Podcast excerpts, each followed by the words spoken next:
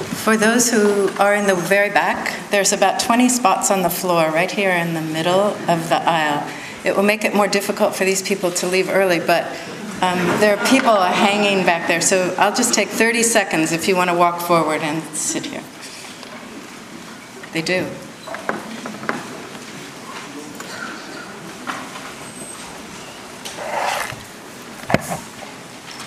Thank you so much to the organizers of this conference, Julianne for moderating. I will spare the usual three minutes for this because we're already in a rush. Three contemporary predicaments have wreaked havoc with the modernist expectation that secularism would be the future for ever more parts of the world and would remain a permanent feature of the West. There is first the phenomenon of enormous planetary slums, where, to paraphrase Mike Davis, the politics of proletarian revolution have been replaced by the politics of the Holy Ghost. Huge enclaves of poor people finding sanctuary in religion today, evangelical Christianity in Latin America, North America, and South America, Africa, populist Islam in Asia and North Africa, and a range of local religions in spots across the globe. If God died in the cities of the Industrial Revolution, Davis writes, he has risen again in the post industrial cities of the developing world.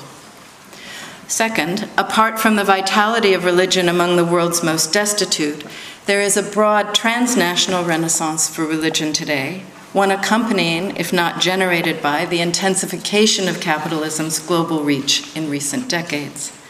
Rather than inciting secular revolutions in consciousness, globalization appears to have produced its opposite in many cases, where the legitimacy and energy of states, as well as national and transnational political movements and conflicts, are so often bound to religion. Far from waning as market rationality penetrates every fiber and crevice of the planet, religion and politics animated by it are rebounding. Third, and related, our times feature a sometimes subtle, sometimes forthright, forthright desecularization in liberal democratic as well as non Western states. Against the presumption that secularization is an inexorable, progressive tendencies in capitalist orders generally, and liberal democracies in particular, proudly secular Euro Atlantic societies are increasingly outing their own religious predicates as they defend their expressly Christian nature and give the lie to the notion that secularism entails religious neutrality. Striking, too, are the post colonial nations often rebuffing secular governments for forthrightly theological or hybrid forms of authority and law. Each of these three predicaments has worthy historical and geopolitical specific explanations. But together, I think they wreak havoc with presumptions about secularism and religion organizing the past century of Western political and historical understanding. One that, as I suggested, expected a combination of reason, science, liberal democracy, and the market, quite simply, to dethrone religious political authority and energies. Nietzsche wrote that reckoning with the origin and development of morality in the West was inhibited by what he called democratic prejudice. When we refract the past through the egalitarian and progressive historiographical conceits of the present, Nietzsche suggested, we fail to understand other tables of values, and we forego the chance to understand and reflect on ourselves through those other tables. Democratic prejudice, in other words, makes us bad readers of the past and sacrifices the potential of genealogy to illuminate the workings of power in our own moral order of things. Western thinkers today, I believe, suffer from a variation on Nietzsche's charge, namely a secular prejudice, compromising our efforts to apprehend the play of religion in thought and world, present and past. Operating from a nest of assumptions about the religious and the secular, starting with a belief in their putative opposition, we misunderstand how they were otherwise conceived, even in modernity, and thus miss an opportunity for insight into contemporary predicaments of secularism, religion, and globalization. The good news is that in some corners of Western intellectual life today, what I've called the secular prejudice is breaking up under scrutiny by a range of scholars. I'll just mention a few Talal Asad, Saba Mahmood, Charles Taylor, Winifred Sullivan, Tomoko Masuzawa, Hent Vries, there are many others. These thinkers have taught us that modern Western secularism entails more than a church state distinction, more than an a religious public sphere and order of thinking. Rather, secularism in the modern West took and takes shape as a form of governmentality from which a number of implications follow. So here come the implications. Very briefly, first, secularism never merely contains religion, it is not, it cannot be religiously neutral in organizing society. Rather, secularism always generates a very specific model and meaning of religion, largely Protestant in the West, and it generates very specific kinds of religious subjects and practices. For example, private believers whose beliefs and worships are hived off from daily economic and public life. Far from merely sequestering religion, secularism is a very particular way of stipulating, organizing, and producing religion. Put another way, more than merely separating church and state, religion and politics, public and private, secularism generates meanings and practices on both sides of those divides, as well as their relation. Second, in oblique fashion, secularism disseminates a particular model of religion and religious consciousness across the societies it governs. This dissemination reaches from the character of the modern state and sovereignty, Schmitt taught us this, to the nature of civil society, Marx taught us that, to the normative orientation and ethos of the subject itself. Both Weber and Foucault taught us those things. Third, many ostensibly secular concepts and theories are actually suffused with religious temporalities and narratives and ordinances. If, for example, Nietzsche revealed the conceit of a God's eye view in all aspirations to objectivity, he was also captive to Christianity in his own mirror reversals of Christian precepts and his own self appointment as the Antichrist. Schmitt, underscoring the theological origin of political sovereignty, repeats that religious ordination in formulating sovereignty as timeless, eternal, absolute, impersonal, above the law, and truth generating. Marx's own materialist historiography, aimed at finally rendering history human, nonetheless narrates both an original fall from grace and a redemptive end. In short, religious consciousness doesn't fade or die with a secular commitment to its formal expungement from spheres or practices, including and above all, thinking. Fourth, desacralization is far from an even or progressive process and is not equivalent to secularization. Just as forces of disenchantment may be cross cut by events of re-enchantment, just as democratic orders may suffer de democratization, sacralization, the infusion of objects or processes with the aura of the sacred, is not canceled from history by the presence of its putative opposite, desacralization. Secular displacements or containments of religion do not inhibit informal sacralization of processes or entities. That is, in societies that understand themselves as relentlessly secular, commodities, money, status, cultures, nations, even civilizations may be sacralized and approached with a religious consciousness. Now, each of these claims, for which I've just offered the pith, has a backstory involving great theoretical and historical detail. And there are also many more insights emerging from the rethinking of the secular and the sacred in recent times. But the four points that I've underscored are crucial to what I want to do in the remaining time today, namely, re engage Marx's own thinking about the religiosity of capitalism in order to draw Marx into helping with an understanding of the predicaments with which I began. Those predicaments again why a resurgence of religion, coextensive with the unprecedented intensification of globalized capital? What is the religiosity inherent in capitalism itself? dimensions that Marx grasped as well as those that eluded him? And what sacralizations, not just desacralizations, does capitalism incite and perform? What religious impulses does it incite? To Marx. The secular prejudice, as I've described it, is prevalent in readings of Marx that cast him either as relentlessly secular, a hater of religion, a social scientist bent on replacing all mystery with science, a theorist of capitalism's secularizing power, or readings that cast him as a messianic thinker whose messiah was communism.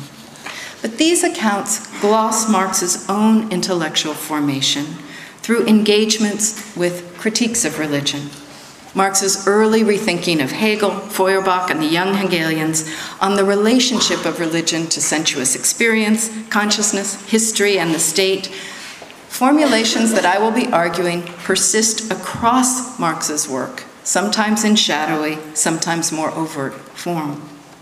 Another way of putting the problem while Marx was no scholar of religion, while Marx thought religion was bunk, and he was convinced by his studies of the English working class that urbanization might be the death knell of religion. He is no mere Enlightenment theorist for whom religion is automatically displaced by reason and science, nor does he believe that capitalism inherently destroys religious belief. Rather, Marx famously develops the Feuerbachian insight that religion is always an expression of human alienation a project of a, a projection of human capacities onto an imaginary other, a projection that signals our unfreedom yet also limns our inchoate or unconscious awareness of the resolution of our unfreedom. Marx goes further, of course, combining Feuerbach's insight into religion's generic wellspring with a Hegelian appreciation of the developmental historical logics of religions, thus seeking to specify the relation between human life form and religious form. Already, this means that for Marx, the desacralizing force of capital, the force he accounts magnificently in the Manifesto, does neither bring an end to religious modalities of consciousness, nor does it eradicate the conditions for religion itself. And this is the idea I want us to hold that desacralization is neither equivalent to secularism or the end of religion, nor is it a linear or unidirectional historical process. Rather, the desacralization of one set of relations or processes in a scene may be rejoined by sacralization of something else. Thus, does Marx, for example, speak of money as a visible divinity a sacralization Jesus also worried about when, in Matthew, he personified money as mammon and set it up as a rival worship object to God. Or consider Mick Taussig's account of the emergent devil theology arising in response to the proletarianization of Colombian peasants. Or anthropologist Alan Klima's tracking of the cult of numerology that sprung up in Bangkok after late 1980s neoliberalization devastated the agrarian economy, and the mid 90s Asian monetary crisis destroyed the urban one. If desacralization is not a one way process for Marx and is not equivalent to vanquishing religion as such, there's no reason for religion and religious consciousness to disappear in capitalist societies. Moreover, Marx's Feuerbachian understanding of the basis of religion wars with the idea that its staying power depends on a trick of the exploiters or simply rests in consolation of the poor. Again, Marx accepted Feuerbach's fundamental conviction that religion is an inherent emanation of all alienated and unfree social conditions. This emanation, this religious emanation, differs in its source and sustenance from ideology which is a cloak for power generated by power itself. By contrast, religious consciousness expresses the separation of humans from the effects of their own generative capacities and the subordination of humans by powers, whether nature or modes of production, larger than their aggregated selves. Now, it's commonplace to see this Marx, the Marx revising Feuerbach on species being and religious consciousness, the Marx of the early manuscripts, Jewish question, etc., as abandoned or repudiated by the more sophisticated political economist. And that's the view that I am contesting. That this Marx hardly vanishes from the pages of Das Kapital is nowhere more obvious than in the discussion of commodity fetishism, to which I will now turn. No doubt participants in this conference have the commodity fetishism discussion nearly memorized, both in the original German and at least a dozen other languages, but let us just remember in English this time how Marx begins. Quoting Marx A commodity appears at first sight a very trivial thing, easily understood. Its analysis shows that it is in reality a very queer thing abounding in metaphysical subtleties and theological niceties. Now, the ironic grimace through which it is proffered makes it easy to lose sight of the surprising, indeed shocking, content of this claim by Marx. Commodities appear straightforwardly empirical, secular as it were, but their real nature is metaphysical, theological. This is already an inversion of critical theory's usual appearance reality formula. The usual formula, rather than lifting a religious veil in search of a material substratum, we now must seek the religious predicates of a seemingly material object. How does this go? By his industry, Marx continues, man transforms into things from nature things that are useful to him. Thus, quoting Marx, the form of wood is altered by making a table out of it. So, an idea plus labor yields from wood something useful, a table. But, Marx says, usefulness is utterly beside the point of commodities. Rather, quoting Marx again, as soon as it steps forth as a commodity, it's changed into something transcendent. It not only stands with its feet on the ground, but in relation to all other commodities, it stands on its head and evolves out of its wooden brain grotesque ideas, far more wonderful than table turning ever was. End quote. So the commodity form is transcendent in status and active in the way that religious deities are, capable of idea generation and world making. Recall Feuerbach's formula for religion Man makes God, who then makes man. Similarly, fashioned by man from wood, the table as commodity evolves ideas from its brain, stands on its head, and stands the world on its head. Commodities, in short, are wholly religious in nature. What generates this religion? A commodity, Marx tells us, is the issue of a specific division of labor, generative of relations among producers and between producers and owners. A commodity comprises the social form of labor at any particular moment and place. Its value is determined by the socially necessary labor time required to produce it within that particular social form. But the operation of commodities in the market inherently buries this relation in favor of a different one, namely exchange value among commodities themselves. Thus, do I, for example, sort through the lettuces at the market to find a good one for the price without registering the hands, the sweat, the thought that went into planting, cultivating, picking, crating, shipping, unloading, and stocking that lettuce. Here's how Marx continues A commodity is therefore a mysterious thing simply because in it the social character of man's labor appears to him as an objective character stamped upon the product of that labor. Now, crucially, Marx is not arguing that commodities in the market merely undergo an ideological cover up.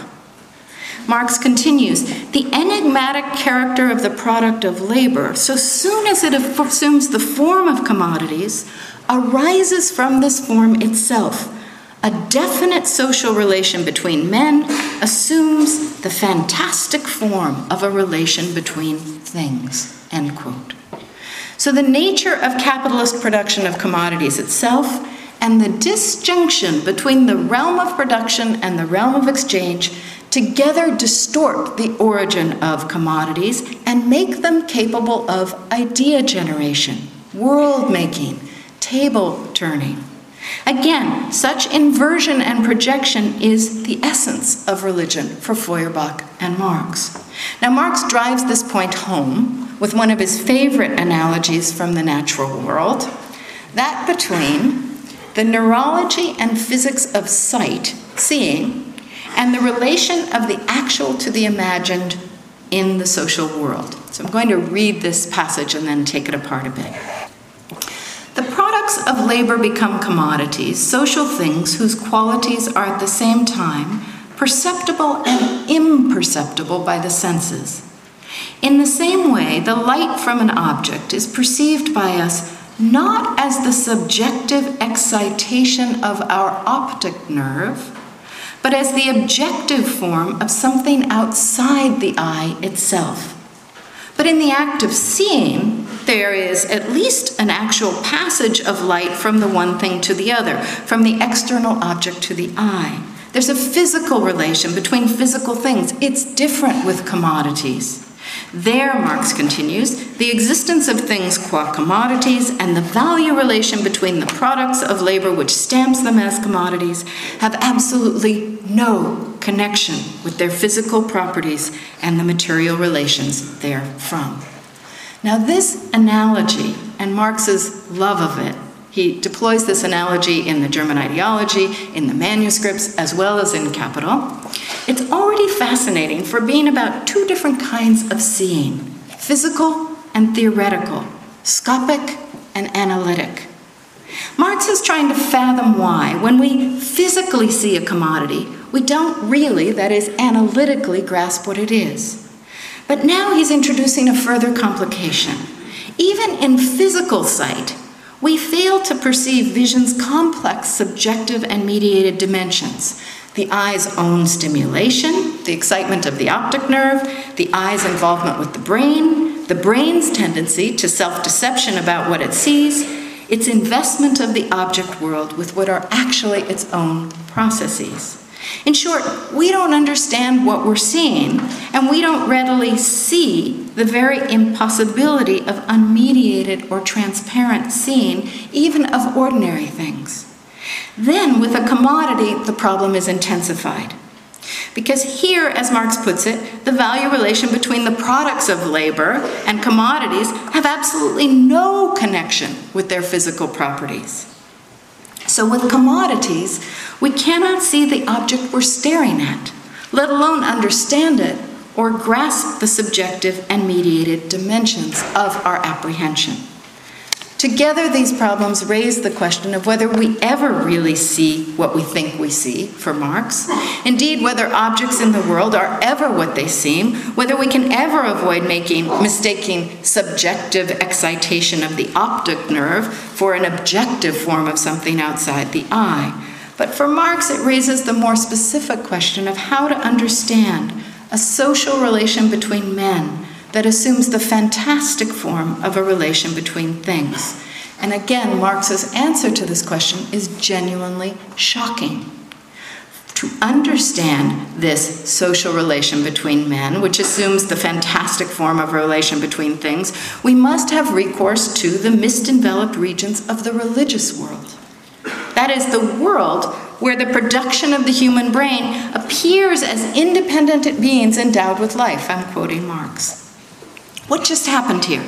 Marx is not saying that commodity fetishism is analogous to religion, because both are false. He's saying that capitalist commodity production inherently generates a mystification of powers, objects, things, and relations, a religious projection of human powers onto non human entities, a religious disavowal of the origin of power and the social nature of human production. Commodities are not contingently or accidentally, but necessarily fetishized.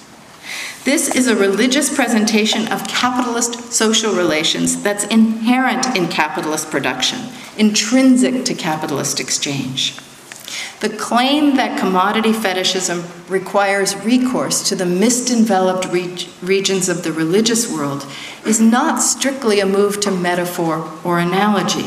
Rather, the commodity is one of the two modern forms in which the systematic separation of humans from their powers, alienation, occurs. Making commodity fetishism a fundamental religious element of capitalist orders.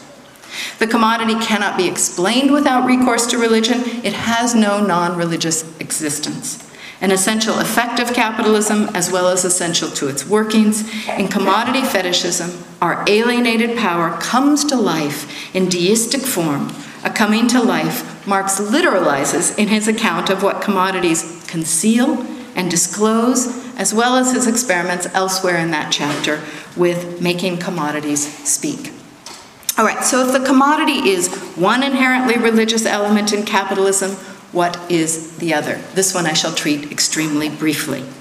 In the Jewish question, Marx famously argues that the secular state retains a Christian theological structure, spirit, and content, and this along several lines. First, the state is Christian insofar as it represents itself as a site of freedom. That's a religious representation insofar as a distinctly human experience and practice, freedom, is attributed to a distant and sovereign power, the state.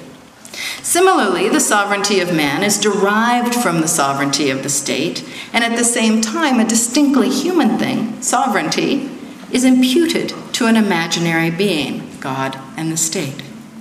Borrowing directly from Feuerbach's critique of religion, Marx argues Quote, religion is simply the recognition of man in a roundabout fashion through an intermediary, just as Christ is the intermediary to whom man attributes all his own divinity. So the state is the intermediary to which man confides his non divinity, his human freedom. Again, Marx's point about these attributions of divinity to God and freedom to the state is not that they are ideological, hence false. His point is that they emanate from and express a specific form of human unfreedom. This form comports with secularized Christianity, Christianity disavowed, yet absorbed into political authority and the structure of political life. Now, in the same essay on the Jewish question, of course, Marx also discerns the Christianity of the bourgeois state in its division of human existence and representation into two orders, state and economy, which Marx identifies respectively with heaven and earth, celestial and terrestrial life. The state, he argues, is otherworldly insofar as it regards all of its subjects as free and equal but this very regard requires abstracting subjects from real earthly life, just as the Christian image of souls in heaven does. The political state, Marx argues, and I'm quoting him, in relation to civil society is just as spiritual as is heaven in relation to earth. Here, in the political state, in, in the image of man in the political state, man is the imaginary member of an imaginary sovereignty divested of his real individual life, infused with an unreal universality. For Marx, these points taken together reveal the political state as Christian, they reveal political consciousness as religious, even when both are thoroughly secularized. The state is comprised of man's alienated powers. It figures a Christian political imaginary that abstracts from everyday life. The political, or as he calls it, constitutional or bourgeois state, iterates a Christian theology of consciousness and it legitimates itself through a belief structure that depends upon constituting itself as the source of sovereignty. Thus does Marx identify both state and individual sovereignty as resting on a religious emanation and distortion. Political democracy, according to Marx, is founded in a Christian theological stance in which freedom and sovereignty are posited in an ideal way against their material negation. Let me conclude. As with commodity fetishism, Marx scholars have often confounded this state theology that I've just sketched briefly with ideology. So, again, I want to underscore the difference between ideology and religion in Marx's early thought, as well as his work in Capital. This is a difference between, on the one hand, reflection of the world from the perspective, of the ruling class, where subordination and stratification are naturalized or erased, that's ideology, and on the other, alienation and unfreedom across the board, where man's alienated powers are projected and attributed to sovereign others. If Marx elaborated, elaborated and calibrated the relation between religion and ideology less than we might wish, the distinction itself is indispensable for understanding his work but I think it also may be useful for understanding the relation of religion and capital today. Marx never surrenders the Feuerbachian notion that religion issues from and expresses our alienation, that it's a lived form of this alienation in unfree societies. Marx takes this Feuerbachian insight everywhere. He makes it do work that Feuerbach never dreamed of. This is in part because Marx more deeply appreciated the secular social and political forms that religion can take. Whether by disseminating its structure and spirit across state and civil society, making and representing the bourgeois subject, providing the hinge between capitalist production and capitalist exchange in the fetishism of commodities, or sacralizing money, which Marx identifies as the alienated ability of mankind. We've also seen that Marx differentiates between forces of desacralization and the actual vanquishing of religion and religiosity. Capitalism does the former, it desacralizes, but it does not do the latter. It does not rid the world of religion. Again, it's a crucial intellectual political task today to fathom how desacralization and religion can coexist Indeed, how religion thrives amidst capitalism, and how religion may even be a response to the desacralizing and deracinating force of capitalism. But this leads us to ask do the state and commodity remain the primary locations of attributed or projected divinity in the 21st century? Clearly, the answer to this varies across global positions and culture. Certainly, neither state nor commodity has vanished. Anxiety about the waning sovereignty of the state amidst forces of globalization appears in a range of theological political formations today. And the magic of the commodity can hardly be said to be diminishing in the era of the i everything iPhone, iPad, iPod, iPid, iPad even as finance capital has also clearly spun its own spectacular religious order, multiplying hidden hands and other invisible deities as derivatives.